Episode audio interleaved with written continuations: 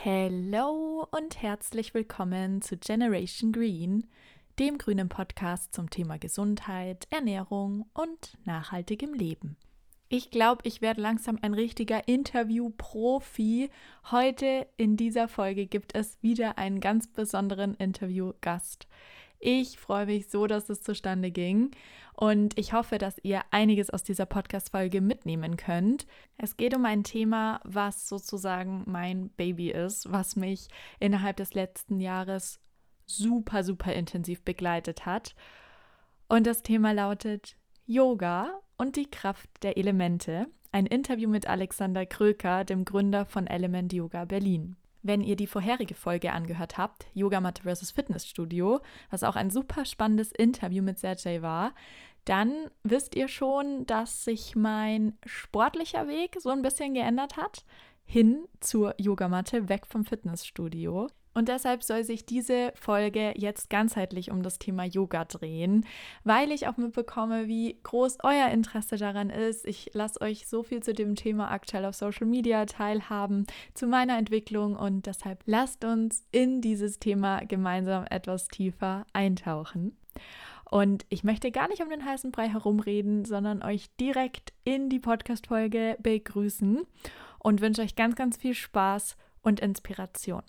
Namaste.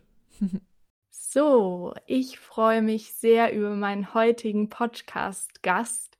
Es ist ein ganz besonderer Gast, denn er ist sozusagen mein Guru, mein Lehrer und auch so ein bisschen mein Chef denn ich habe heute zu Gast Alexander Kröker, aka Alex, den Gründer und Inhaber von Element Yoga. Ich freue mich sehr, dass du heute dabei bist, lieber Alex. Vielen Dank, hallo Susi, schön hier zu sein. Worüber wollen wir heute sprechen? Mir ist es sehr wichtig in dieser Folge, die Intention, euch jetzt am Anfang so ein bisschen mitzugeben, denn von Yoga hört man, glaube ich, immer mehr und es ist ein sehr moderner Begriff geworden. Ich glaube, auch seit der Pandemie zieht es die Leute dann immer mehr auf die Matte und sie versuchen sich da an verschiedensten Yoga, Meditations, Dehnübungen. Und ich habe den Eindruck, man kann oftmals aber gar nicht greifen, was so alles hinter diesem Begriff Yoga steckt und was er eigentlich alles so beinhaltet. Und deshalb möchten wir heute für euch in der Folge den Begriff Yoga greifbar machen, was ihn umfasst, was will Yoga eigentlich. Also es für euch nahbar, spürbar zu machen, Erfahrungen und Einblicke zu teilen und Inspiration zu geben. Genau. Und da bin ich ganz, ganz happy, dass der Alex als absoluter Profi sozusagen in dem Bereich dabei ist. Und ich würde sagen, Alex, stell dich doch super gerne einfach mal vor. Wer bist du? Woher kommst du? Genau. Ich bin Alex, ich bin seit 20 Jahren Yogalehrer, habe seit 15 Jahren ein Yogastudio in Berlin. Ich habe mal ganz am Anfang Kulturwissenschaften studiert und in dieser Zeit auch dann mit der Yoga-Praxis begonnen und dann meine Diplomarbeit damals über Yoga geschrieben ich habe nie was anderes gearbeitet außer Yogalehrer. Habe inzwischen den Gürtel voll mit Yogalehrerausbildung und gebe auch seit ungefähr zwölf Jahren, glaube ich, sind es inzwischen, selber Yogalehrerausbildung und mache das wahnsinnig gerne und liebe es, das zu tun. Ich finde es richtig cool, dass du so viele Jahre schon Erfahrung hast. Wie bist du denn jetzt genau zu Element Yoga gekommen oder wie kam deine Idee für ein Konzept, was sich Element Yoga nennt? Das hat so ähm, nach zehn Jahren, ungefähr zehn Jahren Yoga-Praxis begonnen und sich so vor fünf, sechs Jahren dann manifestiert. Puh, wie hole ich jetzt nicht zu weit aus? Das Alles gut. Yoga, Kannst Yoga ist so ein Das Ding ist ja, Yoga ist so ein Riesenfeld und auch die Herangehensweise an Yoga kann ja so unterschiedlich sein. Mhm. Von super esoterisch und abgehoben spirituell bis hin zu ähm, materialistisch und physiotherapeutisch oder sportlich ist da ja alles dazwischen drin. Mhm. Und ich war halt immer nach der Suche nach einem Zugang, der für mich funktioniert, der für mich authentisch wirkt, wo ich das Gefühl habe, es ist nicht aufgesetzt und zugleich aber trotzdem halt auch auf diese tiefergehende Dimension von Yoga irgendwie hinweist und die mit inkludiert. Und da hatte ich irgendwie so eine Phase, wo ich mehrere Yoga-Lehrer und Ausbilder aus verschiedenen Traditionen hatte, die alle zu irgendeinem Zeitpunkt die Elemente benutzt haben, um zu erklären, warum Yoga funktioniert und wie es funktioniert. Und das habe ich dann so für mich übernommen und ähm, zu meinem eigenen gemacht. Ne? Das cool. ist vom Prinzip ist es nichts Besonderes in Anführungsstrichen. Diese Element-Symbolik ist seit zweieinhalbtausend Jahren Teil von Yoga. Mhm. Aber es gibt im Yoga eben auch so viele andere Arten zu erklären, was man da macht, warum man das macht und wie man es macht. Und das ist halt eine davon und die habe ich zu meinem Steckenpferd gemacht. Super schön. Ja, ich finde so als Außenstehende, als ich nach Yoga-Ausbildungen geguckt habe, war das für mich ein komplett neues Konzept. Also ich hatte davor mich jetzt auch noch nicht viel mit Ayurveda beschäftigt. Ich glaube, wenn man sich mit Ayurveda mehr beschäftigt, dann kommt man schon mehr in diese Elemente rein. Dann da ist es naheliegend. wir ja. auch später nochmal drüber, genau.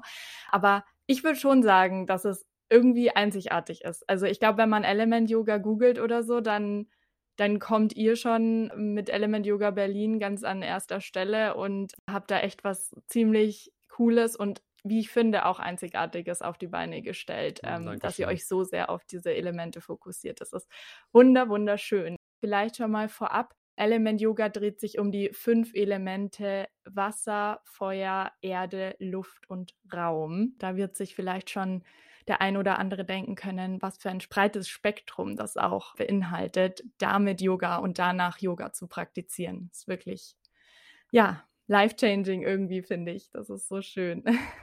Genau. Könnte man noch so viel zu erzählen, aber ich glaube, vielleicht bauen wir das Schritt für Schritt auf. Genau. Wir haben eine Frage aus der Community bekommen zum Start. Wie seid ihr zum Yoga gekommen und wie oft praktiziert ihr Yoga? Möchtest du mal starten, Alex? Ja, ich habe es ja vorhin schon kurz erwähnt. Ich bin während des Studiums, ist mir Yoga begegnet. Und zwar habe ich Kulturwissenschaften studiert und wir waren so eine Kulturwissenschaftler-WG. Ähm, wir haben auch immer scherzhaft Kulturhobbys gesagt, weil das so ein sehr eigenständiges Studium war, wo man halt eben seine Theater-, Musik- und Kunstprojekte hatte. Mhm. Und dann ist in den Semesterferien eine von meinen Mitbewohnerinnen nach Indien gefahren kam nach einem halben Jahr zurück und meinte, Leute, ich schmeiß mein Studium, ich werde Yogalehrerin. Und ich mache jetzt jeden Morgen Yoga und wenn ihr wollt, könnt ihr mitmachen. Cool. Und dann hat die komplette WG angefangen, Yoga zu machen. Ich war tatsächlich der Letzte, der noch dazugekommen ist. Oh, wow. Aber die komplette WG hat Yoga gemacht, jeden Morgen. Und dann ist sie nach drei Monaten weggezogen. ich muss vielleicht dazu sagen, ihre Kompetenz war eine dreimonatige Affäre mit einem neuseeländischen Yogalehrer. Das war quasi ihre, ihre Ausbildung. so, so, ein bisschen klischeehaft, als, ne? Ja, Klischee pur, genau. Ich, werd, ich darf ihren Namen jetzt nicht sagen, die läuft gerade rot an, wenn sie das hört. wahrscheinlich. an dich, es, raus. Es war, ja, genau.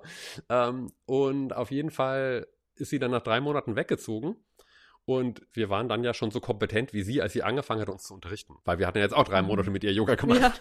Und dann haben wir einfach, dann haben wir einfach ohne sie weitergemacht. Aha. So.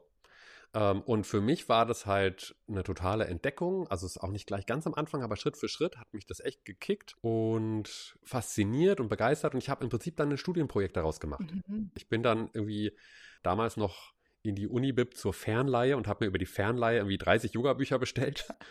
Also es ist wirklich systematisch gemacht. Ich habe ne, die Hälfte angeguckt, wieder abgegeben. Aber der Grundgedanke war so, ich will das wissen, was das ist. Ich will das wissen, wie das funktioniert. Ich will wissen, das mhm. wirkt so krass. Ich hatte so eine Erfahrung, wo ich nach der Yogastunde ähm, relativ zügig dann irgendwie raus bin um zur Uni zu fahren. Ich saß im Bus und ich habe tief durchgeatmet und mir lief alle Anspannung aus dem Körper raus. Oh. Und ich hatte so das Gefühl, ich muss jetzt die Füße in den Boden drücken und mich so in den Sitz stemmen, sonst liege ich da gleich flach auf dem Boden. Schön erden. Ein Element. Ja, ja, ja, genau. Und, ähm, und das war so ein Initialmoment, wo ich gesagt habe, ich will mich dabei beschäftigen. Will, das ist wow. offensichtlich total kraftvoll. Ich springe da voll drauf an. Mhm. Ich will wissen, was es damit auf sich hat. Ich will wissen, was das macht und ich will das auch bewusst steuern können. Ich will jetzt nicht einfach nur irgendwie da was machen. Und es war halt eben auch in dem, dass ja meine Yogalehrerin zu dem Zeitpunkt jetzt auch nicht super erfahren war, war das halt mhm. halt sehr autodidaktisch und das war dann auch wirklich ganz viel Experimentieren von, was macht es mit mir mhm. ähm, und wie kann ich unterschiedlich üben und was macht es, was verändert das? Und das war ein wunderschöner Prozess auch mit der WG. Wir haben also so ungefähr zwei Jahre lang haben wir tatsächlich ne, als WG kollektiv zusammen Yoga gemacht. Oh, Cool, richtig schön. Und was war das so für ein Stil? Da kommen wir später auch nochmal drauf. Aber war das eher so, so ruhiger, so für einen Start jetzt für die Zuhörer oder ähm, flowiger? Genau, das war inspiriert vom Shivananda-Yoga, also ein sehr ruhiges, sehr entspannendes Yoga. Ah ja. Fast, also heutzutage wäre, würde man sagen, dass es sehr yinnig war. Das war dem, was wir heute Yin-Yoga nennen, sehr nah. Mhm. Und genau, die erste initiale Erfahrung war halt eben die, dass man halt total entspannt, aber auch sehr viel bewusster und präsenter wird durch die Praxis. Das waren, das mhm. waren, glaube ich, für mich so die beiden Kernerfahrungen. Und ich stelle es mir auch gut für den Anfang vor, wenn man lange in den Übungen bleibt und sie dadurch halt wirklich von Grund auf lernt und kennenlernt und nicht startet mit einem Flow, der irgendwie, ne, schnell, schnell, drei Sekunden und weiter. Super schön. In der Hinsicht auf jeden Fall. Wobei ich dazu sagen muss, dass ähm, dieses lange drin bleiben, halt, du hast gesagt, dann lernt man die Übung richtig gut kennen. Uns mhm. hat die Anleitung gefehlt. Mhm. Ja, Uns ja. hat das systematische Hinführen gefehlt. Und das war tatsächlich auch was, ich habe dann auch nichtsdestotrotz öfters auch Rückenschmerzen bekommen oh, von ja. meiner Yoga-Praxis mhm. und habe dann sehr viel auch dadurch dann halt aber auch mich mit Sequencing beschäftigt und halt gelernt, was es braucht, damit man auch diese lang gehaltenen Übungen so vorbereitet sind, dass man eben sich zwar dehnt, aber eben nicht überdehnt. Okay, ja. Also hat sie als Yogalehrerin euch nicht angeleitet, sondern eher gesagt, ihr macht jetzt einfach mal nach. Naja, kannst, kannst du dir ja vorstellen, wenn die hat das so gemacht, wie ihr Liebster das, wie ihr Liebster das gemacht hat, wenn sie beide zusammen morgens aus dem Bett gefallen ah, ja, sind. Ne? Schön. Der hat Yoga, so, genau, also das war tatsächlich so, der, der, unser, unser klassisches Bild war halt, dass ähm, wir so zu viert in einer Reihe waren. Wir, mhm. haben, wir haben auf Decken geübt, das war auch sehr lustig. Oh, wow. Wir hatten noch keine Yogamatten, wir haben auf Decken geübt, genau. Ähm, und sie war vor uns und hat aus dem Fenster geguckt. Und wir standen hinter ihr und haben auch aus dem Fenster geguckt. Ach ja. Und dann, und dann hat sie gesagt, die nächste Übung heißt der Baum und hat den Baum gemacht. Mhm. Und dann haben wir halt irgendwie uns so ein bisschen verbogen und so ein bisschen uns das von links also, und rechts angeguckt und haben das halt nachgemacht. Gleichgewicht zu halten, genau, ja, ja. So, genau, ne, das war wirklich einfach nur ein reines Kopieren. Mhm. Genau, und der größte Lernprozess war eigentlich, dass wir dann immer nach der Yoga-Praxis zusammen gefrühstückt haben und uns halt ausgetauscht haben über die Erfahrung und wie es war und was funktioniert hat und was nicht. So, da habe ich auch für mich persönlich sehr, sehr viel gelernt in dieser Zeit dann. Ja, das glaube ich. Cool. Ja, spannende Story und witzig. Ich stelle es mir echt lustig vor, so zu viert in der WG irgendwie. Ganzen Studis. Ja, voll. cool. Ja. Wie hast du denn mit Yoga angefangen? Ähm, ich hatte eine klassische Fitness-Anfangsstory, würde ich sagen. Also ich habe irgendwann festgelegt, dass ich ins Fitnessstudio gehe, um einfach so einen Ausgleich zum Alltag zu haben, wo ich viel mhm. im Studium gesessen bin, viel in der Arbeit gesessen bin vor dem PC. Und dann habe ich tatsächlich aus ästhetischen Gründen auch mit angefangen, ein bisschen mehr Bodybuilding zu machen. Also wirklich, ne, so mhm. klassisches Pumpen würde ich es mal nennen. Okay ja, irgendwann, das war tatsächlich, also heute will ich sagen, es war Schicksal, aber mhm. es war ein blöder Zufall. Ich wollte eigentlich im Fitnessstudio ganz normalen Geräten trainieren und ich habe mich an dem Tag aber irgendwie nicht danach gefühlt und habe dann aus dem Augenwinkel so den Kursplan gesehen und habe gesehen, ah, in fünf Minuten startet eine Power-Yoga-Klasse. Dann dachte ich mir, oh ja, Power hört sich gut an. Yoga habe ich so mal gehört, ne? So soll ganz schön sein. Und äh, Power Yoga klingt nach einem guten Kompromiss. und dann bin ich da rein und die Lehrerin war echt eine coole Socke, muss ich sagen. Also sie hat es wirklich, sie hat so Power Yoga wirklich auch repräsentiert. Also so für die, die mit dem Begriff nichts anfangen können. Sie hat es immer gesagt, es ist so eine Mischung aus Pilates und Yoga. Sehr flowig, sehr viele Vinyasa-Elemente. Also man fließt so durch die Yoga-Asanas. Es ist nicht ruhig, es ist nicht statisch, es ist sehr dynamisch und man kommt ins Schwitzen. So, das hat mir dann super gut gefallen, weil ich eben das erste mhm. Mal auch diesen Flexibilitäts- und Mobilisierungsanteil mehr mit drinnen hatte und eben auch dieses Geistige dabei, dieses so ein bisschen Meditative, diese Atmung, die ins Spiel kommt, weil ja, wir da auch ja. schon den Ujjayi-Atem dann eben praktiziert haben, also eine tiefe Atmung, eine Verengung der Stimmlippen, dass man eben wirklich versucht, mit dieser Anstrengung in den sehr dynamischen Übungen rein von der Atmung her sich wieder zu erden und da irgendwie den Körper zu unterstützen in den Übungen. Genau, und das war so meine erste Yoga-Erfahrung und mit der Yogalehrerin war ich dann tatsächlich auch auf einem Retreat und mit ihr auch privat mal irgendwie Stand-Up-Paddle-Yoga gemacht und so lauter ausgeflippte mhm. sportliche mhm. Sachen mit Yoga und dann bin ich immer mehr in dieses Thema reingerutscht habe mich dann auch irgendwann intensiver wirklich mit dem mentalen und meditativen Bereich von Yoga beschäftigt und was Yoga eigentlich genau will, ja, mhm. was mhm. eigentlich alles dahinter steckt und dass es so viel mehr ist als dehnen und irgendwie eine sportliche Alternative. Genau, das war so mein, mein kurz gefasster Weg zum Yoga. Und dann habe ich mich letztes Jahr, mhm. Ende letzten Jahres dazu entschieden, eine Yogalehrerausbildung zu machen, weil ich dann wirklich immer mehr Yoga praktiziert habe, auf YouTube mir irgendwelche Videos angeschaut mhm. habe von Mady Morrison, die ist ja auch sehr beliebt, kommt ja auch aus Berlin. Mhm. Die hat mich da dann mehr in diese, in diese regelmäßige Yoga-Praxis auch nochmal mitgenommen. Genau, und seitdem mache ich wirklich eigentlich jeden Tag Yoga bin irgendwie in irgendeiner Form auf der Matte. Sei es nicht unbedingt für eine Stunde, um zu schwitzen, aber mindestens zehn Minuten und meistens werden aus den zehn Minuten dann irgendwie auch mal 40, ja, ja. weil es so schön ist.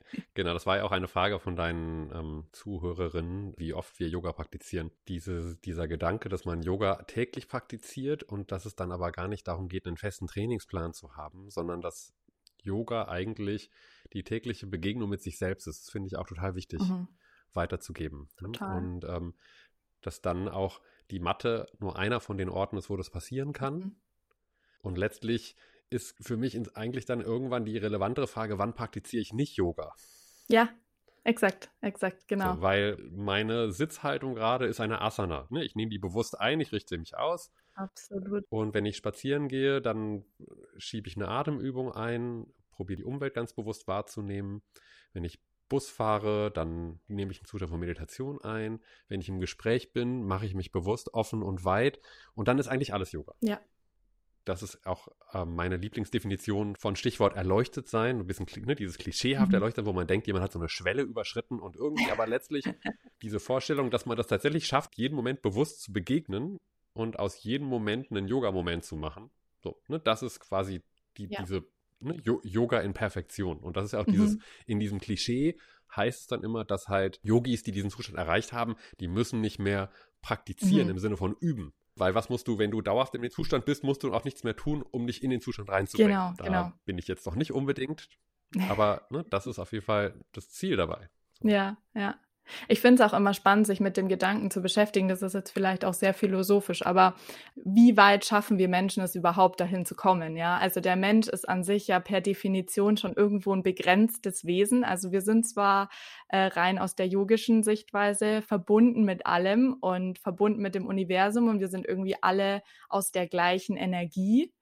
Aber wir haben trotzdem, wir führen so ein, als Mensch so ein begrenztes Dasein. Wir haben so unsere Grenzen um uns herum, in die wir uns auch irgendwo einordnen müssen. Jetzt gar nicht irgendwie, äh, klar, gibt es auch gesellschaftliche Normen etc., aber du hast als Mensch einfach, ja, du kannst nicht irgendwie frei durch die Lüfte fliegen und irgendwie äh, dir alles hin herzaubern, wie du es möchtest. Ne? Also ja, du bist irgendwo ja. begrenzt. Und das ist dann, ähm, finde ich, total spannend, sich so zu überlegen, okay, wie, wie schaffe ich so die Balance zwischen dieser Begrenztheit und diesen trotzdem irgendwo unendlichen Möglichkeiten und dieser Offenheit, dieser universellen Verbundenheit. Das, das finde ich total schön. Und ich glaube, das ist auch so die Herausforderung des Lebens irgendwo. Mhm, mh.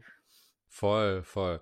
Und da, man könnte jetzt einen zweistündigen philosophischen Vortrag nur zu dieser Frage halten. Möchte ich ja. jetzt nicht. Aber vielleicht nur einen, einen Gedanken dazu. So der philosophische Ansatz im Yoga, der mir dazu am besten gefällt, ist der, dass ich den Moment und auch die Begrenztheit wahrnehme, mhm. aber mit einer Perspektive, wo ich in jeder Begrenztheit auch das Potenzial sehe. Ja. Wo ich halt sage, ja, da ist Begrenztheit, aber trotzdem ist da mehr als das, was ich ausfülle. Da ist immer noch, noch was, was ich noch ausfüllen kann. Und dass diese Blickrichtung in Richtung Perfektion, dass die mich einfach daran unterstützt, aus jedem Moment einfach das Beste zu machen. Ja, ja. Und dann aber auch loszulassen und zu sagen, hey, so, ich habe mein Bestes getan und ich habe aus dem Moment das Beste, Möglichste jetzt gerade gemacht und dann kann ich auch loslassen und den Moment annehmen, wie er ist.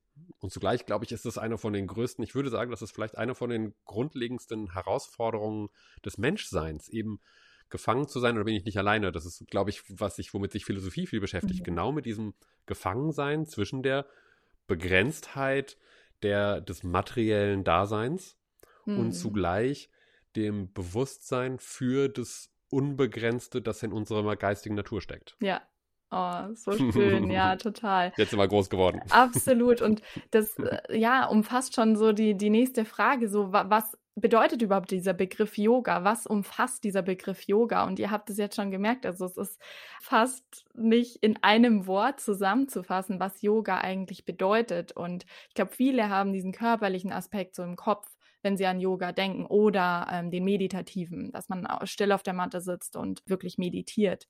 Aber wie Alex jetzt auch nochmal gesagt hat, es ist auch so, so eine philosophische Sache. Ja, es hat so einen spirituellen, philosophischen Kontext, wie man auf die Welt blickt und wie achtsam und bewusst man die Dinge wahrnimmt. Es hat auch viel mit Präsenz zu tun. Hm. Und ich finde so schön diese Definition, die wir auch in der Ausbildung gelernt haben, Yoga aus dem Sanskrit, also aus der einer der ältesten Sprachen, bedeutet eigentlich die Zügel in die Hand zu nehmen, ja, wortwörtlich übersetzt. Und das beschreibt es auch eigentlich ganz gut. Mhm. Ja, man ist irgendwie so der Herr über seine Gedanken, Gefühle, über das, was man tut, wie man es tut. Und das alles ist irgendwo Yoga. Also so sehe ich das auch Total. ganz gerne. Und wie du sagst, auf der Matte zu praktizieren, so diese körperlichen Übungen dazu, das unterstützt dann diese Haltung, die man zum Leben hat. Genau, das ist dann ein Mittel, um in diese Haltung reinzukommen. Mhm. Super schön. Ja, ja, total. Ja, wie hast du noch Ergänzungen zu diesem Begriff? Was, was bedeutet Yoga? Was umfasst Yoga? Ach ja, ist auch wieder so, so eine Sache, über die man ganz viel reden könnte. Ich finde diese, ähm, dieses die Zügel in die Hand nehmen, diese Formulierung kommt von Anna Trückes übrigens. Das ist eine ähm, ah, zeitgenössische Yogalehrerin. Ne? Aber das Wort Yoga ist halt verwandt mit dem Wort Joch und da kommt dieses Verbinden, Zusammenführen und dieses, dieses Zügeln mhm. halt, mhm. wo man einen Geschirr hat, mit dem man halt Pferde waren es damals eigentlich eher lenken kann. Ich mag das sehr, sehr gerne. Ich finde, dass es auch sehr umfassend ist. Es gibt noch die Perspektive des Yoga, einen Zustand von Einheit repräsentiert oder dass es darum geht, in einen Zustand von Einheit zu kommen.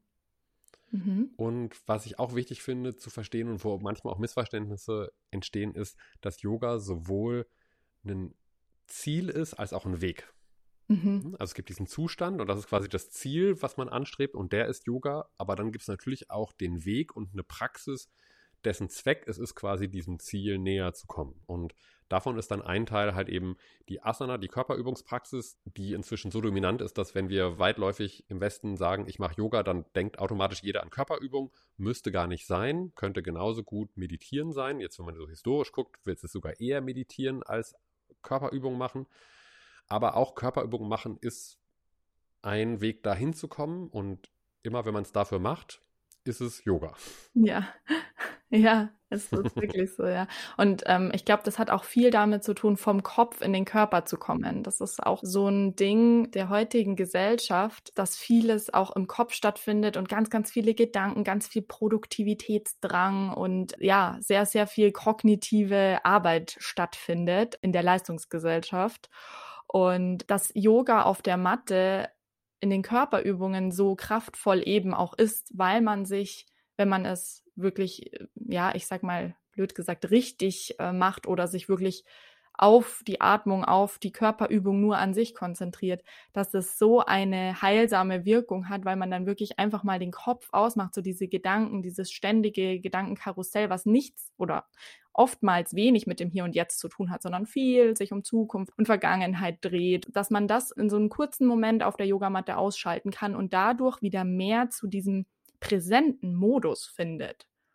Ja, ich würde das nochmal ergänzen und erweitern. Letztlich ist das ja auch eine Art von Einheit. Und genau, wenn ich nicht mit meinem Körper verbunden, wenn ich meinen Geist von meinem Körper trenne, dann bin ich halt eben nicht in der Realität, dann bin mhm. ich auch nicht im Einklang mit der Realität. Dann verliere ich mich in irgendwelchen Gedankenkonstrukten, in meinen Interpretationen, meiner subjektiven Wahrnehmung der Welt und dann ist dieses wieder den Körper mit zu integrieren, einfach was, wo wieder Butter bei die Fische kommt, wo ich wieder Kontakt zur Realität kriege und wo ich wieder meine das ist auch so eine Formulierung, die ich sehr mag. Kennst du das, dass du Meinungsverschiedenheiten mit der Realität hast?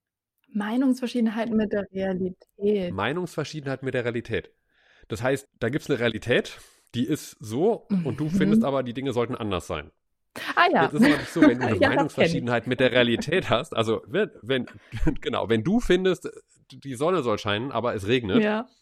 ja, dann hast du eine Meinungsverschiedenheit mit der Realität, aber es ist ziemlich unsinnig, eine Meinungsverschiedenheit mit der Realität zu haben, weil dem, die Realität ist. hat mhm. mit dem, was ist, weil die Realität hat im Zweifel immer recht.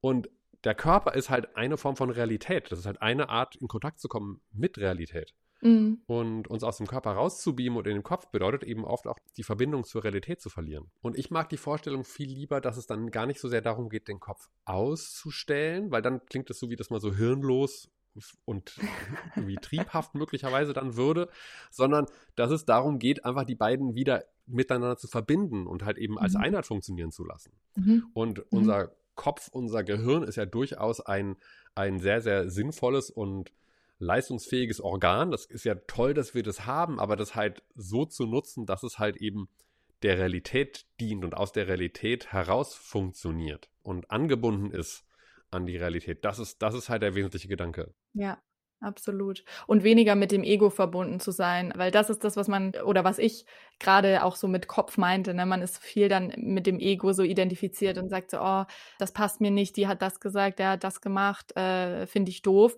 Und dieses Gedankenkarussell einfach mal zu durchbrechen. Aber wie du sagst, einfach nicht komplett hirnlos da auf die Matte zu gehen, sondern das das finde ich schön zu sagen, so, hey, sich mit der Realität einfach zu verbinden, so durchaus mhm. zu verarbeiten, kognitiv, aber eben das, was ist und nicht das, was ich mir irgendwo mit dem Ego oder hätte. mit, mit mhm. sonst was zusammenspinne. Genau, genau.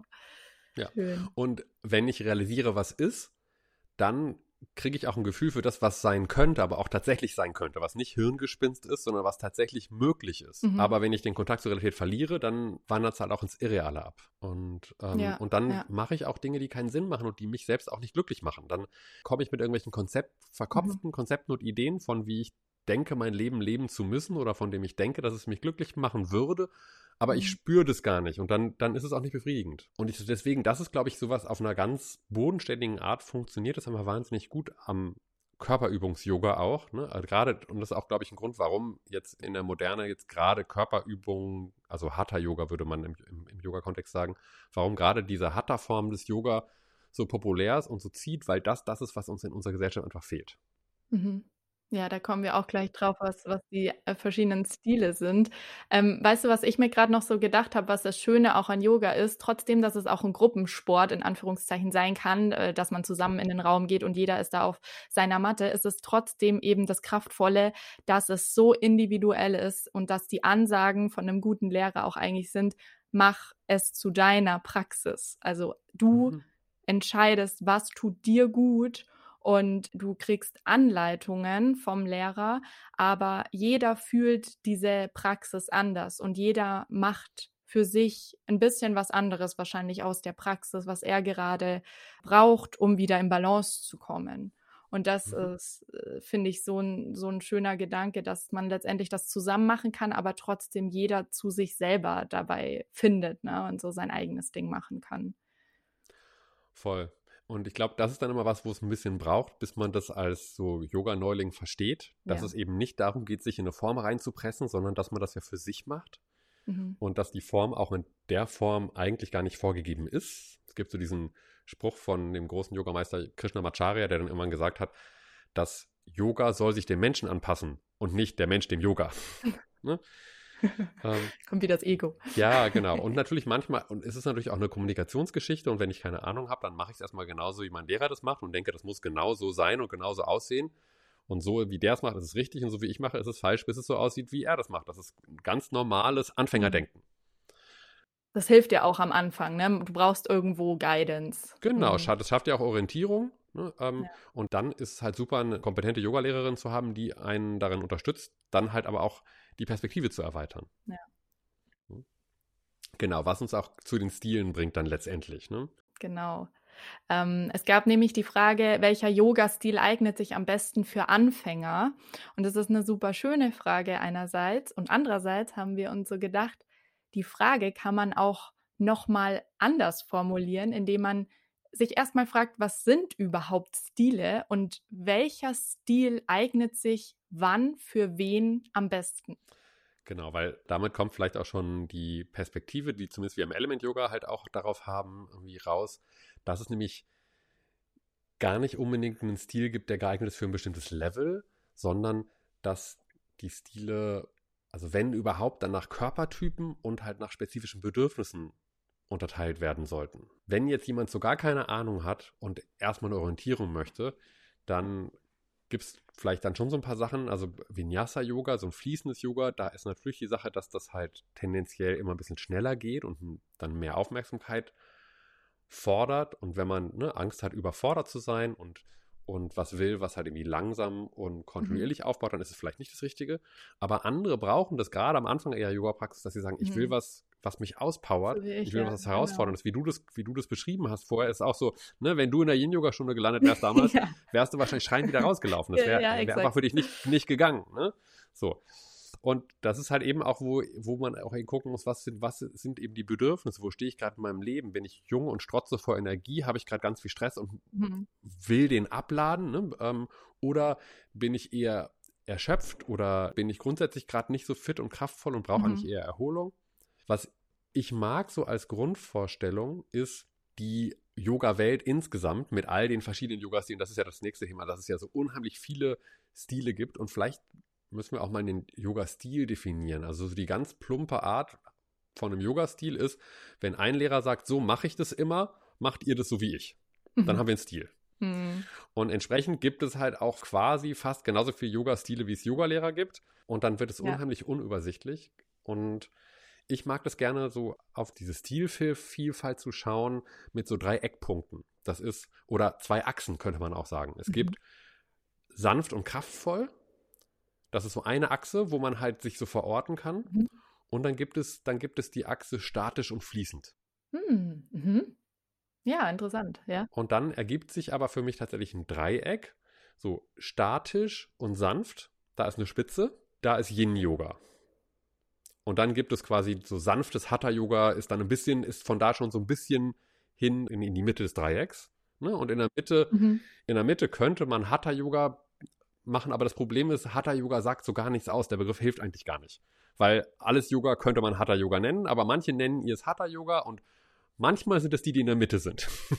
Ja, Hatha kommt ja auch so von Sonne und Mond, ne? Ha und Ta. Ähm, ist das nicht so? Ja, das, genau. Genau, das ist, das ist so ein bisschen die Gegensätze ja, oder Sonne ist mehr so ein bisschen der energetisierende Part und Mond ist so dieser runterkommende, sanftere Part. Und in dem heißt es, dass es um Balance geht.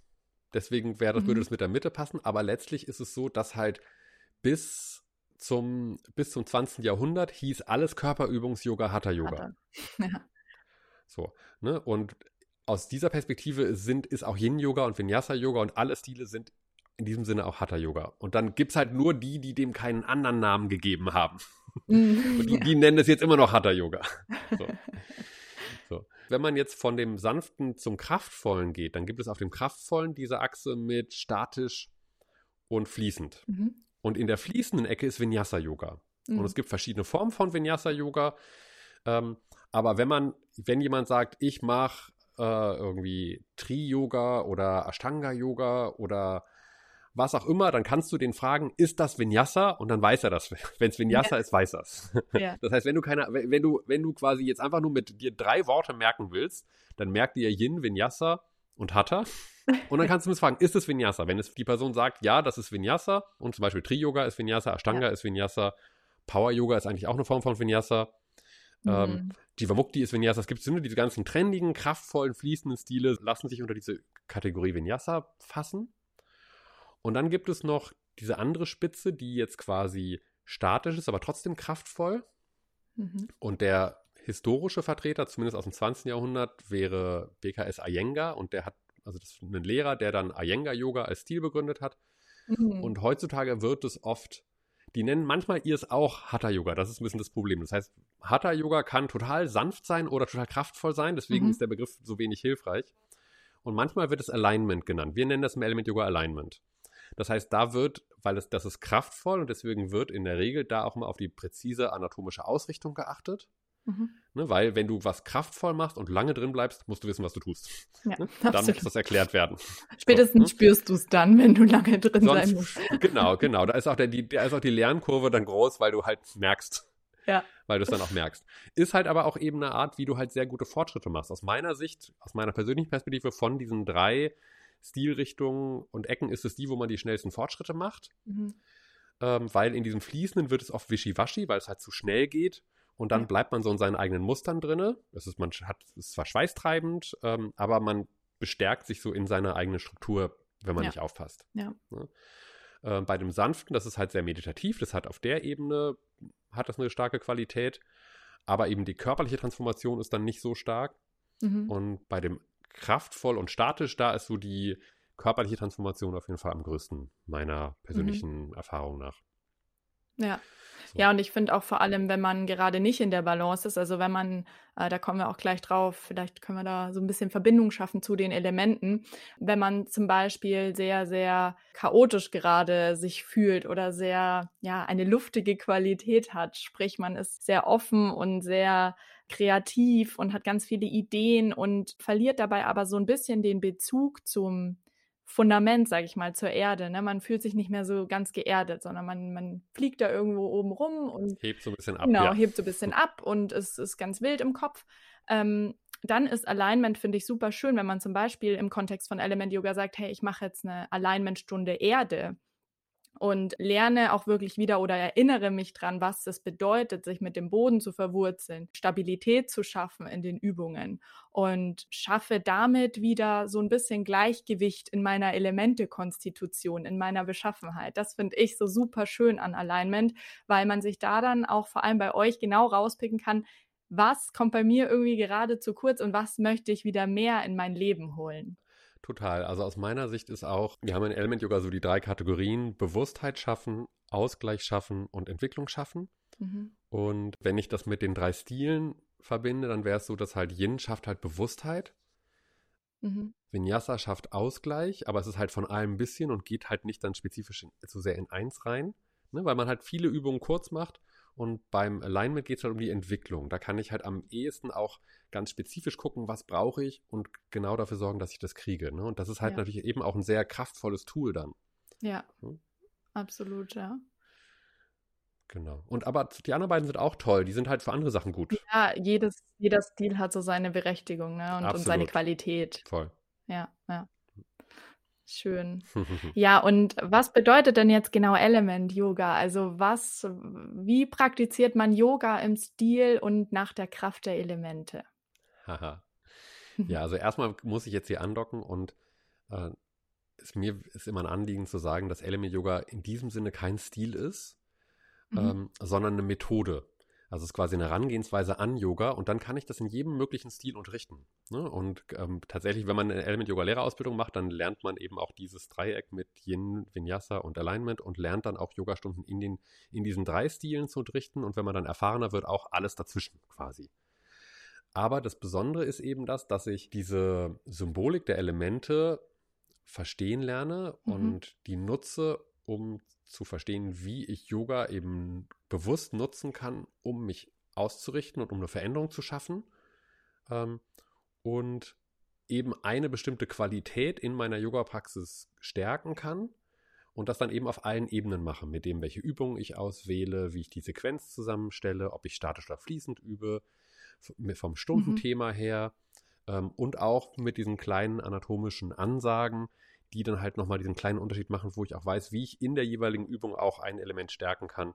Und ich glaube, wenn man eine Yoga, eine Element-Yoga-Stunde macht, dann nimmt man das unter Umständen sogar gar nicht wahr, weil das halt eher so eine Matrix ist, die die Lehrerin nutzt, um die Stunde zu gestalten mhm. und dafür zu sorgen, dass es halt eine gute Stunde wird. Ja, ja, absolut. Wo das halt auf allen Ebenen zusammenpasst. Ja. Ne? Manchmal hat man so eine Stunde, wo, also entweder wo zum Beispiel die Themen wechseln, aber man immer dieselbe Sequenz macht, und dann macht das Thema quasi gar nicht so einen starken Unterschied, weil man ja doch dieselben Übungen macht und auf dieselben Sachen achtet. Ja, da muss ich dazu sagen, natürlich jeder erfahrene Lehrer kriegt das auch intuitiv hin, wofür wir die Elemente nutzen. Das ist ja auch nur eine Art dafür zu sorgen, dass eine Yogastunde gut wird.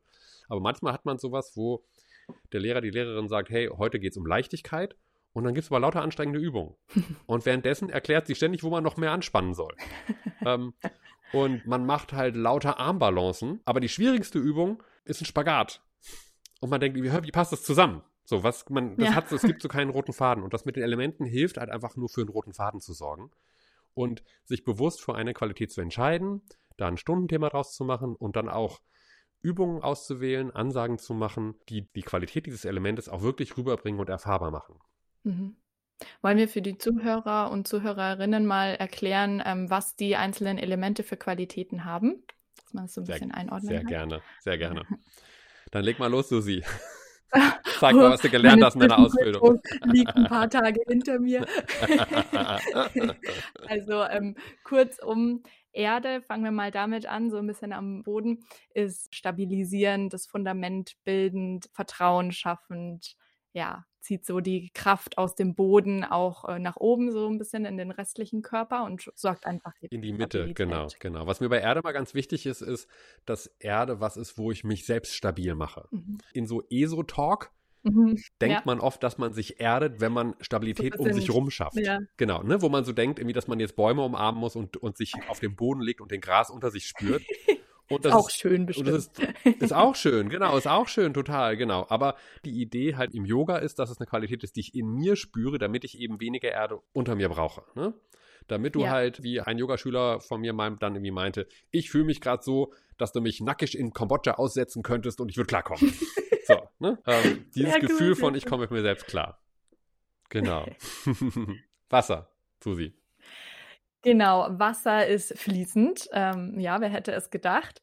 Fließend im Sinne von, dass man sich auch Dingen hingibt oder Übungen hingibt, dass man loslässt, sich weich macht. Das ist eine sehr starke Wasserqualität und ähm, knüpft auch so ein bisschen ans Yin an. Also Yin ist ja so diese weibliche, weiche, sehr sanfte Energie. Und das wird im Element Wasser auch sehr stark praktiziert. Vor allem mit Hüftöffnern zum Beispiel und für mich auch zum Beispiel eine sehr, sehr schöne Qualität gewesen, weil ich bin sehr feuerlastig. Können wir auch gleich drauf anschließen. Feuer, ne, ist halt sehr viel Willenskraft, Disziplin, Durchhaltevermögen und Wasser hat mir sehr viel geholfen zum Ausgleich dieser sehr hitzigen Qualität. Ja, genau. Und da kommt, finde ich, auch so ein ganz wichtiger Aspekt nochmal vor. Jede Qualität ist total wertvoll und toll, wenn sie im richtigen Maß vorhanden ist. Also es ist nicht so, dass eine Qualität besser ist als die andere. Jede muss halt einfach im richtigen Maß vorhanden sein. Und wenn man von einer Qualität schon viel hat, ist das toll, aber dann tut es oft einem gut, wenn man dafür sorgt, dass man auch noch ein bisschen was von der anderen Qualität hat. Und jemand, der Feuer hat, aber auch Wasser hat, jemand, der weiß, was er will, aber auch nachgeben kann, wie willst du so jemand widerstehen? Hm? Ja, ähm, genau. ne? Jede Qualität entfaltet sich dann am besten, wenn sie im gleichen Maß mit den anderen vorhanden ist. Absolut. Stichwort Balance. Ja, Stichwort Balance, genau. Luft, Susi. Luft. Luft ist, äh, wie ich schon gesagt habe, sehr eine sehr offenherzige Qualität. Stichwort auch Herz befindet sich so im Brustkorb, Brustbereich, Herzbereich. Sind sehr öffnende Übungen, kreativ, ja, nach oben hin strebend, mhm. würde ich sagen, in die ja. Weite strebend. Genau, genau. Luft, Luft, dehnt ja. sich halt aus. Das mhm. Spannende bei Luft ist, dass das aktiv und passiv sein kann. Wir können zumindest das Gefühl haben, dass wir uns bewusst öffnen. Wobei ja eigentlich mhm. ein kleines Paradox darin ist, weil Offenheit, sich zu öffnen, bedeutet eigentlich einfach nur Beschränkungen aufzulösen und mhm. nicht, sich nicht zu beschränken. Und deswegen gibt es dann auch diesen zweiten Aspekt von Luft, der eher so passiv ist, wo ich einfach auch erlaube, ja. dass Öffnung entsteht. Das ist einfach eine Natur von Luft, sich auszudehnen und Räume auszufüllen, wenn sie entstehen. Ja. Ja. Hm. Körperlich ist, glaube ich, Luft so das Element, was man am ehesten also außer vielleicht dann Wasser beim Yin, aber jetzt, wenn man so die positiven Wirkungen auch einer kraftvollen Yogastunde denkt, dann ist, glaube ich, oft Luft das, was die Leute so bewegt und berührt, weil sie sich halt durch die Dehnung, die schaffen halt die Luft auf einmal ganz weit und offen und beweglich fühlen, mehr mhm. Kontakt, mehr in Verbindung sind mit sich selbst, mit dem anderen. Das ist halt auch, was Luft macht. Ne? Ja. Möglicherweise einzige Sache aus meinem Chemieunterricht, die ich noch erinnere, dass nämlich Sauerstoff das reaktionsfreudigste Element ist. Ja, stimmt, ja. Und Luft verbindet sich halt immer. Luft will immer die Verbindung. Ne? Genau. Ne? Wenn Räume da sind, füllt Luft die aus, Luft stellt Kontakt her. Genau, das ist die Luft. Aber Luft ist halt eben auch sehr wandelbar und flatterig und halt nicht so verlässlich. Ne? Wenn wir nur mhm. Luft sind, dann zieht es uns eben auch oft den Boden unter den Füßen weg. Oder wir genau. heben halt vom Boden ab. Deswegen auch da braucht es halt immer die Qualität im richtigen Maß. Ja. Und auch hier haben wir, wenn man so will, könnte jetzt sagen, wir haben so eine vertikale und horizontale Achse, also zwischen Erde und Luft. So, das ist so dieses Oben-Unten-Ding, wo mhm. ich die mhm. Balance finden muss. Und dann Wasser-Feuer ist eher so, ne, should I stay or should I go? Also nehme ich mich zurück oder setze ich mich für mhm. das ein, was mir wichtig ja, ist. Das ist so die Wasser-Feuer-Balance. Ja, und Luft kann sich auch nur entfalten, wenn ich ein stabiles Fundament an der Erde habe. Ne? Also es ist so, die, da spielen die Elemente eben auch wieder eine Rolle und du kannst dich auch nur rein körperlich zum Beispiel im Brustkorb öffnen, wenn du eine stabile Mitte hast und nicht kollabierst ja, im Rücken, ja. weil dann wird es unangenehm und genau, äh, so gar ist, nicht mehr halt schön. Das, genau, und das finde ich auch das Spannende und was mir so gefällt an dieser Methodik, wir haben eine Metapher, die wir auf körperliche Prinzipien projizieren können, also wirklich anatomisch, biomechanisch gibt es diese Prozesse im Körper auch. Auch der Körper funktioniert nach diesem Prinzip von Stabilität und Weite ja. ne? oder halt eben auch irgendwie Druckabbau, Druckaufbau. Und dann ist es was, wo wir aber im Körper eben auch diese universellen Prinzipien erfahren können, die halt auch fürs Leben gelten. Wo wir dann, wenn wir körperlich durch so einen Prozess durchgehen und durch so eine, durch Übung durchgehen, die eine bestimmte Qualität uns abverlangen, dass das auch, dass uns das auch durch einen emotionalen Prozess schickt, wo wir auch was mitnehmen können für unser Leben. Mhm. Ja, und dass sich diese Elemente-Konstitution immer mal wieder ändert, ne? Ähm, ja. Und man immer, also das ist so das Schöne, dass nichts statisch ist. Mhm. Das ist alles so in Veränderung, in Bewegung. Und Balance ist eben auch kein statischer Zustand. Absolut. Also sich immer wieder in die Balance, ins Gleichgewicht zu bringen, bedeutet nicht, dass du immer konstant die gleichen Elemente aktivieren oder dominieren musst, sondern du musst dich eigentlich konstant jeden Tag fast, eigentlich jede Minute wahrscheinlich im ähm, makroskopischen, mikroskopischen gesehen, ähm, musst du dich anpassen. Total. und ähm, die Elemente dann irgendwie angleichen. Und ja. das finde ich auch so spannend. Total. Wir haben ja auch eine Frage, die eigentlich genau darauf abzielt. Wir brauchen nur vorher das Raumelement noch oder vielleicht sogar genau dafür. Mhm. Ähm, mhm. Ne, Raum ist ja die Qualität, die all das hält. Raum ist das, wo dieses Spiel der Elemente stattfindet. Und der Raum ist eben auch das Potenzial, das da ist. Und dass ich halt eben dann, wo ich innerhalb dieses Potenzials muss ich entscheiden, wie viel, wie viel fülle ich das Potenzial mit Erde, wie viel fülle ich das mit Luft. Ne? Mhm. Und manchmal wächst auch das Potenzial, dann findet eben Entwicklung statt und dann kann ich diesen Raum neu füllen. Ne? Aber manchmal bin ich auch in einer Phase, wo mein Potenzial nicht so gering ist. Und dann ist die beste Art, Balance herzustellen, indem ich auch gucke, wo ich halt irgendwie Ballast abwerfen kann und mich irgendwie auch eben ein bisschen zurücknehme und, und ein bisschen ja. kleiner mache. Ne? Genau. Und ja, Raum steht für Bewusstheit einfach, ne? sich der Dinge genau. bewusst zu werden. Wie ist die Situation gerade? Mhm. Ja, und das ist natürlich die Grundlage von dem, was du gerade beschrieben hast. Und deswegen ist Raum eben auch die Grundlage für die Elemente und für die Balance in den Elementen, dass ich eben mir der zyklischen Natur der Dinge bewusst mhm. werde und, und mich halt immer wieder verorte, wo bin ich gerade. Ne? Und mhm. wir haben ja die Frage, wie die Elemente mit dem weiblichen Zyklus zusammenhängen und mit den Jahreszeiten. Mhm. Ähm, und ähm, ich bin jetzt halt nicht so der Experte zum weiblichen Zyklus, aufgrund meiner männlichen Natur. ähm, aber da ist, steckt natürlich ein ganz grundlegender Gedanke hinter und ähm, eine grundlegende Perspektive, nämlich die, dass das Leben sich ständig entwickelt und verändert. Und ich glaube, dass halt Frauen das halt durch ihren Zyklus halt sehr, sehr hautnah im wahrsten Sinne des Wortes erfahren. Oh, aber yes. genau. Ähm, und, und zugleich gilt es natürlich für alles andere auch. Ne? Und es gibt halt diesen klassischen Spruch im, äh, in der Yoga Sutra, dass Leid entsteht, wenn wir Vergängliches mit Unvergänglichem vertauschen. Ne? Mhm. Mhm. Oder simpel gesagt, dass unser Verstand, unser Geist die Tendenz hat, immer zu denken, dass so wie es jetzt gerade ist, wird es für immer sein. Ja, genau. äh, dass man dann eben sowas hat, wo man denkt, okay, jetzt habe ich Balance, ja. jetzt nichts mehr verändern. So. Ja, und das, ja. ist die, das ist die beste Art, seine Balance zu verlieren, wenn man probiert, jetzt nichts mehr zu verändern. Mhm. Das ist halt eigentlich genau bedeutet, in jedem Moment zu gucken, was braucht, was brauche ich jetzt gerade? Ne? Und klar könnte man jetzt zum, zum Zyklus oder zu den Jahreszeiten gewisse Tendenzen aufsagen, in welcher Jahreszeit es welches Element vielleicht mehr braucht. Ja. Aber in Wirklichkeit ist das Wichtigste eigentlich, dass man eben bewusst bleibt und halt spürt mhm. und guckt, was brauche ich gerade? Und jeder Mensch ist unterschiedlich und auch die Jahreszeiten wirken unterschiedlich auf die Menschen. Ähm, wir, haben, wir haben in der, äh, ich glaube, in der, der Online-Ausbildung passiert das so gerade nicht, weil, ähm, weil es diese Form der Kommunikationsmöglichkeit nicht so gibt. In der Präsenzausbildung, Susi, jetzt plaudere ich mal aus dem Nähkästchen, es gibt seit, Mach seit mich zehn, neidisch. gibt seit zehn Jahren, gibt es fast vorhersehbar irgendwann in der Ausbildung den Moment, wo in der Gruppe jemand sich meldet und sagt, Alex, wann erzählst du uns endlich, welches Element wir sind? Wann verrätst du uns das? ja, so. cool.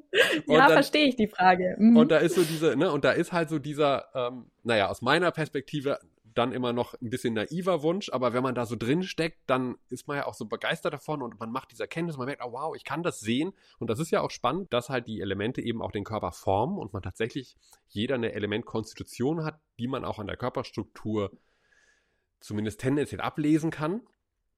Und dann gibt es so den Wunsch, das von außen gesagt zu bekommen. Ne? Ähm, und es gibt es ja auch in vielen anderen Kontexten auch, dass man dann sagt, ah, ich weiß, ich bin jetzt der und der Typ, deswegen muss ich ja. das so und so machen. Ne? Am besten wie im Ayurveda, ne? Genau, diese Feuertypen. Ja, genau, wie im, wie im, Ayurveda und mit dem Horoskop und, ne, und all diese Sachen, mhm. wo dann jemand von außen einem sagt, du bist so und so und deswegen musst du das und das tun. Ja. Und ähm, ich wehre mich dann immer dagegen und sage, sorry, das werde ich euch nicht erzählen. Ja. Weil weil damit aus meiner Sicht ein ganz, ganz grundlegender, wesentlicher Bestandteil von Yoga und von Element Yoga verloren geht, nämlich die Bewusstheit. Ne, weil in dem ja. Moment, wo man meint zu wissen, was man ist und was man braucht, ja, absolut, ja. Ne, spürt man nicht mehr. Hört man auf, mhm. achtsam mhm. zu sein. Ne, und das ist das Allerwichtigste, das viel Wichtigere ist, als zu wissen, welcher, welches Element man ist oder welcher Typ man ist, ist zu spüren, was tut mir gut. Hm, und auch im Ayurveda, bloß weil ich irgendein Typ bin, da, da wird, ist auch mein Gefühl, dass es oft falsch verstanden wird. Ne? Bloß weil ich irgendein Typ bin, muss ich deswegen nicht mich strikt auf eine ganz bestimmte Art und Weise ernähren, sondern mhm. ne, das ist ja. eine Tendenz von, was ich tun Absolut. kann, um mich auszugleichen, um meinen Tendenzen was entgegenzuwirken. Mhm. Ja. Und manchmal ist es super wichtig, genau das zu tun, und anderen Zeiten kann ich, ist es, kann ich auch andere Sachen machen. Und anderen Zeiten sollte ich vielleicht sogar andere Sachen machen. Ja, ja.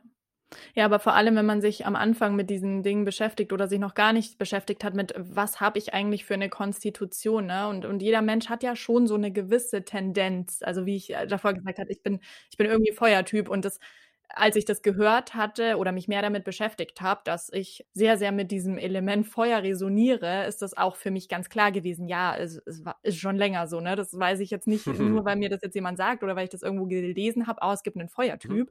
Mhm, äh, nicht erst dann habe ich diese Feuerqualität gespürt, aber es wird halt so ein bisschen greifbarer, ne? wenn man sich dann mehr damit beschäftigen mhm, kann. Ja, stimmt. Und das, was ich das Schöne auch in der Element-Yoga-Ausbildung finde, weil das hatten wir in der Online im Coaching auch, ja. dass ja. meine Coachin mich direkt gefragt hat, eigentlich zu jeder Session, glaube ich, oder zumindest wenn wir dann mehr so über die Elemente gesprochen haben, wie würdest du deine aktuelle Konstitution in Form der Elemente beschreiben? Weil dadurch ganz viel an Problemen in Anführungszeichen man sich, wie du sagst, bewusst machen kann, ja. Und ich hatte so eine Phase im Sommer, da habe ich zu ihr gesagt, weil sie gefragt hatten, und wie geht's dir? Ganz banale Frage, ne? Ähm, und dann habe ich gesagt, ja, ich weiß nicht, irgendwie, ich fühle mich gerade all over the place, ja. Ich fühle mich irgendwie, ich, es, es fühlt sich chaotisch an. Ähm, ich will so viele Dinge machen, ich habe so viele Dinge im Kopf und wenn ich dann diese Dinge mache, merke ich, dass ich ähm, kurz davor bin, die Dinge nicht, nicht richtig, ähm, ja, oder nicht, nicht gut machen zu können in meinen Augen, weil ich mich fast ein bisschen ausgebrannt fühle, weil ich so viel so viel Energie in mir habe und so viele Ideen. Mhm. Und dann hat sie mhm. gesagt, welchen Elementen würdest du das dann zuordnen? Mhm. Und dann habe ich so ein bisschen überlegt und dann sind wir drauf gekommen, ich hatte ganz, ganz viel Feuer und Luft. Ganz, mhm. ganz viel aufgeheizte Luft. Ja, genau. Und sie hat es toll gemacht. Bei wem hast du eigentlich Coach gemacht, äh, dein Coaching gemacht? Der Marina. Bei Marina, ach super, genau. Das hat sie ganz toll gemacht, weil das ist nämlich genau das Ding. Sie hat dir Fragen gestellt. Sie hat nicht dir das quasi, dir einen Stempel auf die Stirn gehauen, sondern sie hat dich spüren lassen. So. Ja. Und auch die Fragen, so wie du sie gerade geschildert hast, waren, wie geht's dir im Moment? Was ist deine Konstitution im Moment? Und was ist das, was du jetzt gerade bräuchtest? Genau. Ne? Und das ist was völlig anderes als, und das ist, wo, wo ich mich immer so gegen wehre, was völlig anderes als quasi, ich kriege jetzt in meinen Pass reingeschrieben, ähm, ich brauche Erde. Ne? So, weil selbst ja. wenn du viel Luft hast und wenig Erde hast, kann es trotzdem sein, dass du trotzdem in deinem Leben auch manchmal total fein bist mhm. und manchmal auch noch mehr. Also es ist ja auch lebenssituationsabhängig. Also ein Beispiel, wenn du eine Familie gründest und ein kleines Baby zu Hause mhm. hast, dann ist, ist mir egal, wie viel Wasser du schon in deinem Leben hast, du brauchst erstmal Wasser. Du so. brauchst Wasser. so, ne? Weil das ist, das ist ja quasi das. Genau, genau weil du musst dich selbst ganz stark zurücknehmen und diesem neuen Wesen irgendwie Raum in deinem Leben geben. Ne? Mhm. So. Und das ist quasi die Qualität, die es dann erstmal braucht. Ne? Vielleicht ein bisschen Feuer, damit du dich selber nicht, nicht völlig vernachlässigst, auf jeden Fall. Ne? Mhm. Ne? Mit der Zeit. Aber also einfach nur, es gibt halt eben auch Lebenssituationen, in denen man halt bestimmte Qualitäten braucht. Absolut. Und danach zu gucken, ist super, total, super wertvoll und total schön. Und dann eben auch eine Praxis zu haben, mit der ich das unterstützen kann. Das ist, wofür mhm. ich Element Yoga liebe. Ne? Zu wissen, ah, wenn ja. es mir so geht, dann weiß ich, wie ich Yoga üben kann, um da mir eine Grundlage zu geben, ne? mit dieser Situation konstruktiv umgehen zu können. Ja. Ja, total. Mhm. Ja, und auch um nochmal auf diese Jahreszeiten-Thematik zu kommen, finde ich es auch super hilfreich, einfach mal die Natur dann trotzdem zu beobachten ne? und sich auch so ein bisschen dem natürlichen Flow hinzugeben, weil die Natur ist das beste Beispiel dafür, dass wir nicht konstant in einer Phase sind und dass es überhaupt keinen Sinn macht, in einer Phase zu sein, weil du dann eben zum Beispiel, wenn du zu viel Feuer hast, irgendwann auch ausbrennen kannst. Oder mhm. wenn gefühlt nur Winter ist und kalt und dunkel, dann ähm, ja, folgt irgendwann vielleicht so eine depressive Stimmung. Also du brauchst, wir brauchen konstant diese Veränderung. Die Natur Voll. hat diese Veränderung inne und, und somit wir auch. Und deshalb finde ich es auch schön zu sehen, wie trotzdem, dass jeder unterschiedlich ist, aber tendenziell man schon sagen kann, im Winter findet mehr so Erde statt, mehr so ein bisschen Wasser, dieses kühlende runterkommen, sich erden, zur Ruhe kommen. Und im Sommer ist es schon mehr so diese Sonnenenergie, diese feurige Energie. Man, man ist vielleicht länger auf und man hat auch rein körperlich, physiologisch mehr Energie durchs Vitamin D, durch die Sonne ja, etc. Voll. Also das finde ich super spannend auch zu beobachten. Und wenn man sich dem bewusst ist, kann man schon dann auch so ein bisschen seinen Alltag danach richten und, und da die, das Positive, die, die Vorteile rausziehen. Ja, ja. Voll. Also wenn ich es zuordnen müsste, dann würde ich sagen Winter, Erde, Frühling, Feuer, Sommer, Luft und Herbst, Wasser. Mhm. Aber der entscheidende Gedanke ist genau das, was du beschrieben hast, dass ich die Qualität, die da gerade vorhanden ist, spüre und mich da bewusst drauf einlasse. Mhm. Und dann gibt es aber immer auch zwei Dinge. Das eine ist, dass ich halt eben mich bemühe, da mitzugehen und es zu genießen, was da ist. So. Und auf der anderen Seite aber eben auch auch dazu gucken, wie viel davon tut mir gut und inwieweit bin ich bereit, in diese Qualität zu gehen oder ja. inwieweit muss ich aber auch ein bisschen gegenhalten. Und das ist dann das, wo man halt sagt, okay, irgendwie, wenn der Sommer zu krass wird, dann muss ich mich schon auch manchmal mal ein bisschen abkühlen. Ja, absolut, genau. Und wenn der Winter zu krass wird, dann muss ich mich halt ein bisschen aufwärmen. Ja, ne? deshalb tut Sauna im Winter wenn, so gut, ja. Also. Ja, genau. Ne? Und, und eben auch auf, auch auf emotionaler Ebene. Ne? Also diese Rückzugsqualität vom Winter bewusst zu genießen, bewusst zu umarmen, ne? mhm. aber eben auch bewusst Gegenpole zu setzen und halt zu gucken, dass ich eben auch nicht zu Hause in meiner Wohnung versauere, sondern manchmal auch ganz ja. bewusst den Kontakt suche, damit ich nicht zu tief da eben, wie du meinst, in, in sowas Depressives falle. Ja, ja, total. Und im Sommer halt eben die, die Offenheit und die Geselligkeit zu genießen, aber vielleicht auch trotzdem nochmal schauen, dass ich auch irgendwie Zeit für mich finde und ähm, ne, ja. nicht den Boden oder ja. den Füßen verliere. Und da kann ich auch persönlich so vom weiblichen Zyklus noch ein bisschen sprechen, was auch ganz stark im Yoga äh, dem Ganzen ja folgt, dass man zum Beispiel, wenn man seine Periode hat, eben weniger Feuerpraxis macht, also weniger so in der Körpermitte kontrahiert und die Bauchmuskeln ja. anspannt, weil du hast da eh schon so viele Krämpfe in dieser Mitte. äh, das, das, das, ist dir mhm. einfach nicht dienlich, ja. Und deshalb wird dann viel Wasser praktiziert, viel Hüftöffner vorbeugen, loslassen, mhm. mehr Yin, ne, diese, mhm. diese weiche Energie ja, das, äh, dem gehe ich auch viel mehr nach. Früher habe ich das einfach ignoriert, ja. Also da habe ich dann gesagt, nö, aber ich, ich will, ich will immer irgendwie Muskeln aufbauen und wenn ich zwei Tage dann keine Feuerqualität praktiziere, dann verliere ich ja meine Muskeln, was völliger Schwachsinn ist. Ähm, und auch super kontraproduktiv für den Hormonhaushalt. Mhm. Ja, das vielleicht noch zu dieser Frage mit dem weiblichen Zyklus. Also da, da kann man schon auch die Elemente bewusst einsetzen und sich da so in sich reinhorchen und Ganz spüren. Bestimmt, ja, ja. Schön. Ähm, eine nächste Frage war, was hat es mit dem Om auf sich? Ja, es ist ja so ein grundlegendes, spannendes Thema, so der Umgang mit Ritualen und auch mit indischen mythologischen Konzepten im Yoga, wo man natürlich auch grundsätzlich so ein bisschen gucken kann, wie man damit umgeht. Om selbst ist, ich sage immer ganz salopp, Om ist die Nationalhymne vom Yoga. Sehr gut. ähm, Om ist halt ein Begriff, der halt für diesen Zustand von Einheit mhm. steht.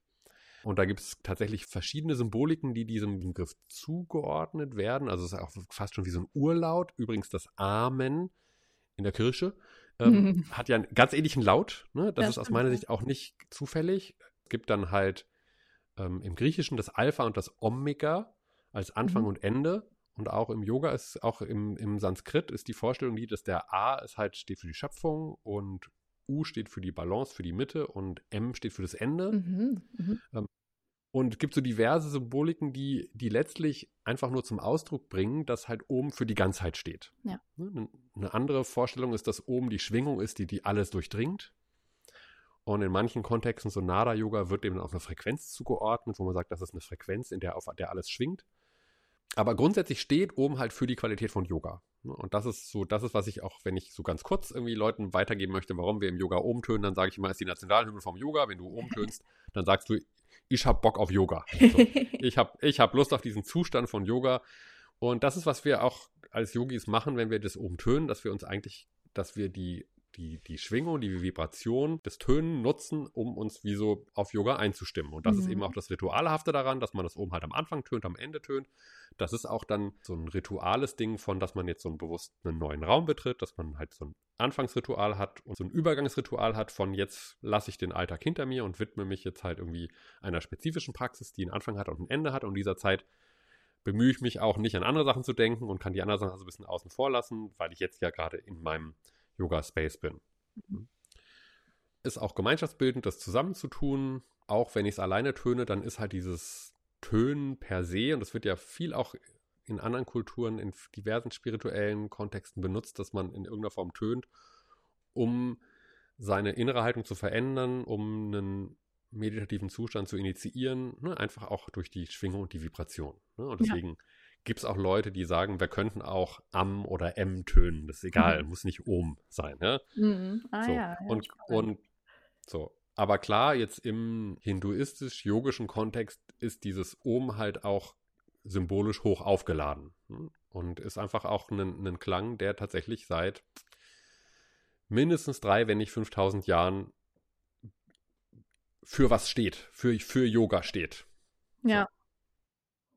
Ja, was ich so spannend auch finde, am Anfang ist das Om, also am Anfang der Yoga-Praxis, ist mein Om nicht so kraftvoll wie am Ende. Und das finde ich dann immer so schön, äh, die Transformation während der Yoga-Praxis zu sehen, weil man viel mehr Lungenvolumen gefühlt über die Praxis auch bekommt, durch diese bewusste und tiefe Atmung.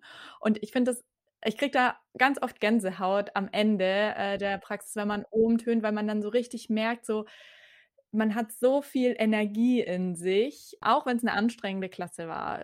Tut nichts zur Sache. Es ist einfach so, so energiegeladen, dieses Ohm am Ende. Und das ist total schön, da auch die Entwicklung zu sehen, bei genau der gleichen Silbe. ja, was, was tatsächlich auch ganz, ganz häufig passiert, ähm, ist, dass am Ende das Ohm bei einer Gruppe einfach viel einstimmiger ist.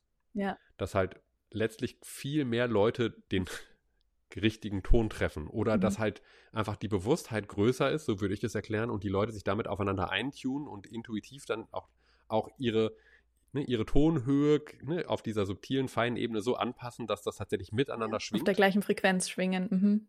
Auf der gleichen Frequenz schwingt, genau. Ja, mhm. auch wieder so ein schöner, symbolträchtiger Begriff. Mhm. Genau, ist in diesem Fall aber tatsächlich ganz physikalisch gemeint, dass tatsächlich die Frequenz im Raum identisch oder identisch her ist und das, obwohl man ja nur, man könnte jetzt denken, naja, aber du hast, du hast einmal getönt am Anfang, einmal am Ende. Es gibt eigentlich theoretisch, ne, also für, aus, der Perspektive eines Stimmlehrers oder äh, Chordirigenten gäbe es jetzt keinen Grund, warum das jetzt am Ende besser sein sollte als am Anfang. Wir haben ja nichts, kein nicht Stimmliches ja. gemacht. Aber die Leute sind einfach mehr in ihrem Körper und daran ja, merkt man das. Voll schön. Voll. Cool. Also vielen Dank für diese mhm. tolle Frage an die Community. Ja, dann kommen wir auch schon äh, langsam zum Ende tatsächlich. Wir haben, glaube ich, auch schon ganz, ganz viel Wissen äh, mitgegeben und ähm, wir schließen so ein bisschen ab mit unseren persönlichen Erfahrungen, zum Beispiel, was für uns die wertvollste Erfahrung oder Erkenntnis durch Yoga war oder ist.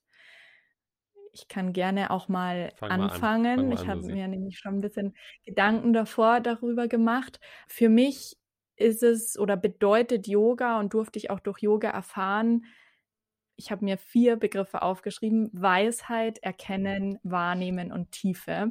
Und das soll überhaupt nicht sophisticated sein, irgendwie, dass ich jetzt denke, ich bin weise und oh, jeder kann von mir lernen, sondern Weisheit im Sinne von, die Dinge durch das Element Raum auch bewusster wahrzunehmen und so eine ganzheitlichere Haltung, so eine, ja, wie so ein Beobachter auch so ein bisschen einzunehmen, ja, also die Dinge zu sehen, wie sie sind und nicht nicht irgendwie zu versuchen, sehr subjektiv zu bewerten, sondern einfach zu sagen, so, hey, okay, das ist jetzt anscheinend so, wie es ist. Daran kann ich auch teilweise nichts ändern.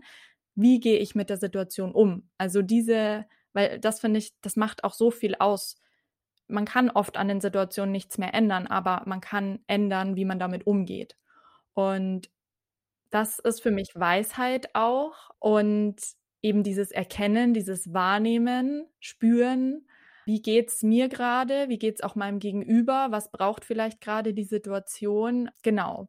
Und die Tiefe finde ich auch super schön, die ich im Yoga erfahren darf und dadurch auch mit in mein Leben mitnehmen darf, weg von diesem oberflächlichen, von diesen Äußerlichkeiten. Ich habe schon gesagt, ich komme halt kam so von dieser Fitnessszene und ähm, Hauptsache mein Körper sieht gut aus, so nach dem Motto, ähm, aber dieses Gefühl, was ich durch Yoga bekommen habe, und das heißt überhaupt nicht, dass meine Muskeln jetzt irgendwie weniger geworden sind. Das hatte ich in der letzten Podcast-Folge Yogamatte versus Fitnessstudio thematisiert. Man kann mit Yoga definitiv Muskeln aufbauen und zwar auch noch viel mehr, äh, mhm. Stichwort Tiefenmuskulatur. Genau, aber dass ich viel mehr auch die Qualitäten wirklich von, von Menschen, von Dingen, vom Leben wahrnehme und mich da reinfallen lasse und ja, einfach auch mit ganz viel Liebe und Hingabe das Leben führe. Und das, das, da finde ich schon, dass Yoga mich ja tiefsinniger gemacht hat. Das finde ich hm. sehr schön. Tiefsinnig ist auch schön, ja. Das ist toll. und wie ist bei dir, Alex? Ach, ich glaube, ich könnte jetzt auch eine Menge Sachen erzählen. Ähm, ich habe gerade noch mal an so eine initiale Erfahrung gedacht, ähm, weil tatsächlich, auch wenn es bei uns damals nicht so sehr und also wir das nicht sportlich betrachtet haben, war das doch erstmal, es gab ja keine Erklärung und entsprechend keine Philosophie dazu, als ich mit Yoga angefangen habe. Wir haben das mhm. einfach gemacht. Und erstmal dachten wir, ja, es geht ja um beweglicher zu sein, vielleicht noch ents zu entspannen. Mhm. Und dann gab es für mich aber so eine Erfahrung, wo ich gemerkt habe, dass ich einfach in diesem Moment sein kann und diesen Moment nur so nehmen kann, wie er ist und einen Schritt nach dem anderen gehe, ohne jetzt irgendwie die großen Konzepte zu haben, ohne jetzt irgendwie zu meinen, die Welt ver zu verstanden zu haben und nur wenn ich denke, dass ich genau weiß, was richtig ist, irgendwie mich dazu aufraffen kann, irgendwie den, den nächsten Schritt zu machen. Mhm. Das war für mich so eine ganz bedeutsame Erfahrung, die, die mich auch hat beim Yoga bleiben lassen, wo ich gemerkt habe, hey, dafür ein Tool zu haben, das macht mich auch irgendwie bulletproof. Das ist halt was, wo ich nicht mehr so schnell vom Leben enttäuscht werde, wenn, weil ich brauche nicht mehr, dass ich dem Leben irgendein Konzept oder irgendeine Ideologie aufstülpe. Ja. Und ansonsten gibt es natürlich für mich klassischerweise weil ich verbringe ja viel Zeit damit zu erklären, was Yoga für mich ausmacht. Ne? ähm, klassisch halt immer die drei Begriffe Bewusstheit, Balance, Entwicklung, dass mhm. Yoga für mich ein Tool ist, um mehr Bewusstheit zu schaffen, mehr mitzukriegen, was los ist, mich mit der Realität zu verbinden. Ja. Dass Yoga mir hilft, in Balance zu kommen und dass ich durch Yoga Ausgleich schaffen kann und halt irgendwie ähm, eben auch mit Dingen klarkommen kann, die sich für mich eigentlich, die ich eigentlich gerne anders hätte. So. Ähm, und dass Yoga für mich ein Tool ist, um in meiner Kraft zu kommen, in mein Potenzial zu kommen, um mich mit dem zu verbinden, wofür ich ähm, brenne und was ich liebe. Und dafür zu gehen, dass das auch was ist, wo ich die Kraft schöpfe, um dann rauszugehen und zu sagen, ja, yeah, ich gehe es an.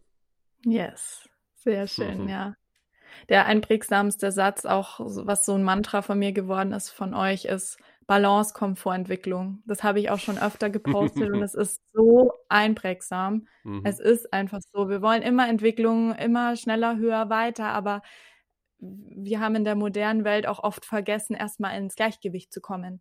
Und mhm. dass wir dann erst unsere Qualitäten so richtig ausschöpfen können, unser Potenzial. Ja. Und ähm, wie es auch bei mir im Sommer war, ich wollte ganz, ganz viel und das hat dazu geführt, dass ich alles und nichts richtig gemacht habe. Ne? Also es mhm. war äh, ja alles so halb scharig, würde man in Bayern sagen. und ähm, das ist so kraftvoll, finde ich, erstmal ins mhm. Gleichgewicht zu finden. Und das heißt nicht, dass man drei Wochen sich einsperren muss und meditieren muss und sich komplett von der Außenwelt verschließt, überhaupt nicht, sondern das kann innerhalb vom stressigen Alltag passieren, sich immer wieder auszurichten, ja. Mhm. Ähm, und dann in die Entwicklung zu gehen und dann das volle Potenzial auszuschöpfen. Das ist so wunderschön. Ach, herrlich, hast du toll gesagt. Danke. Ja, das fühle ich aber auch wirklich. Schön. Sehr schön. Ähm, ja, und noch so, ein, so, eine ganz schnelle Frage zum Abschluss. Was ist deine Lieblingsasana, Alex? Das würde mich jetzt wirklich interessieren. Was praktizierst du am liebsten auf der Matte, so nach deinen 20 Jahren, die ah. du wahrscheinlich jeden Tag gefühlt auf der Matte stehst? ja, du, also das verändert sich natürlich auch. Aber die letzten Wochen und Monate war das der Handstand. Der Handstand, oh, da bin ich auch im Kurs dabei, der im Handstandkurs. Da lernt man auch so viel mehr als nur Handstand. Ne? Ja, genau, deswegen unterrichte ich ihn auch, auch gerade. Spannend. Genau, wie bei jeder Übung. Ne? An jeder Übung kann man so viel lernen und so viel wachsen. Und ähm, genau, für mich ist es gerade der Handstand, wo einfach in dem Prozess dessen, dass man sich so eine Übung stellt und halt guckt, was braucht es denn für mich, auch in dieser Übung zu wachsen, ne, man auch ganz viel für sich mitnehmen kann, für mhm. auf anderen Ebenen. Mhm. Ne? Ja. Und es ist einfach auch ein tolles Gefühl, auf den Händen zu stehen. Ja, ja. Voll. So. Cool. Das ist so, ähm, genau. Ich habe so diesen Spruch, wenn es mir den Boden oder den Füßen wegzieht, habe ich ja noch Hände. Sehr gut. Ja, und ziemlich starke. ja, genau. Und was ist deine Lieblingsasana? Ähm, ja, Handstand, jetzt wo du sagst, finde ich auch sehr cool. Ähm, tatsächlich der Krieger 2, ähm, weil ich finde, der ist mhm. super variantenreich. Also ähm, für alle, die es nicht so, so ganz wissen, was Krieger 2 ist, sozusagen wie ein Ausfallschritt, äh, vorne das Knie gebeugt und das hintere Knie parallel zum Mattenrand ausgestreckt. Und ähm, ja, man streckt sich so in die Weite über seinen Arm, schaut nach vorne und ist so ganz in einer sehr ehrfürchtigen und trotzdem starken und wachsamen Kriegerhaltung sozusagen und kann aus der Position in ganz viele unterschiedliche Positionen mhm, gehen. Also mhm. man, man kann dann ja. sich nach vorne lehnen in Parshvakonasana, also so den Ellenbogen aufs Knie nach vorne legen, die Bauchkraft dabei trainieren. Man kann in die Rückbeuge gehen, man kann in Trikonasana nach vorne ins Dreieck gehen und so in die Dehnung. Also ich finde das super schön und mobilisierend auch körperlich, aber eben auch ja so eine kraftvolle Asana einfach. Das ist ja sehr sehr schön, mag ich sehr gerne. Hm. Und was ich tatsächlich am eindrucksvollsten finde, ist äh, Shavasana. Also so die hm. Totenstellung, ne, das, was auch viele vom Yoga so kennen, so still liegen und meditieren. Ähm, aber am Ende der Einheit äh, dann wirklich den Körper auch spüren zu lassen, was habe ich gerade gemacht und wo bin ich gerade in die Entwicklung gegangen und sich das einzuprägen, auch körperlich, indem man ganz still liegt und der Körper sozusagen, ich stelle mir das immer vor, der Körper rattert dann so und sagt so, aha, das ist möglich und das habe ich mhm. gerade geleistet und ja. das ist so der Zustand, ja. den ich etablieren möchte und halten möchte. Das finde ich auch das, das Interessante und Schöne an, an Shavasana, an der Schlussentspannung. Ja, ja, ja. Shavasana ist auch total faszinierend. Auch ich habe so dieses Bild, dass der Körper sich wie so neu kalibriert mit dem neuen Zustand. Ja, ja, total. Das mag ich auch sehr als Bild. Ne? Dass man dann halt rausgeht und wie so neu eingenordet ist, wenn sich die Körperhaltung dann durch die Yoga-Praxis verändert und man halt mhm. diese neue Körperhaltung als das neue Normal empfindet. Genau. Und dafür ist, glaube ich, auch Shavasana echt total wichtig. Mhm. Sollte man nicht unterschätzen, ja. Mhm. ja. Schön. Sehr Toll. Schön. Sehr cool. Ja, dann vielen, vielen Dank, lieber Alex, dass du heute dabei warst. Ich glaube, wir konnten alle unheimlich viel nochmal von dir lernen. Und ich hoffe auch, dass wir alle Fragen so oder zumindest ja einige Fragen beantworten konnten. Danke auch, dass ihr so fleißig Fragen gestellt habt. Und wenn ihr mal in Element Yoga reinschauen wollt, euch genauer über das Konzept und die Ausbilder und Alex informieren wollt, dann packe ich euch auf jeden Fall die Website unten in die Podcast-Beschreibung ja, ich kann es wirklich jedem nur ans Herz legen, sich mehr mit Yoga zu befassen, egal mit welchem Stil oder welcher Variante, wie wir gerade gelernt haben, gibt es ja da unheimlich viele. Mhm. Und wenn ihr einfach mal irgendwie professional rüberkommen wollt und eigentlich keine Ahnung habt, sagt einfach, ihr macht harter Yoga. haben wir jetzt gelernt. Das, das haben wir jetzt gelernt, genau. Super. Ja, vielen, vielen Dank, lieber Alex. Sehr gern, Susi, war mir eine Freude. Vielen Dank auch für die Einladung. Sehr, sehr gerne. Namaste in diesem Sinne. In diesem Sinne, Namaste.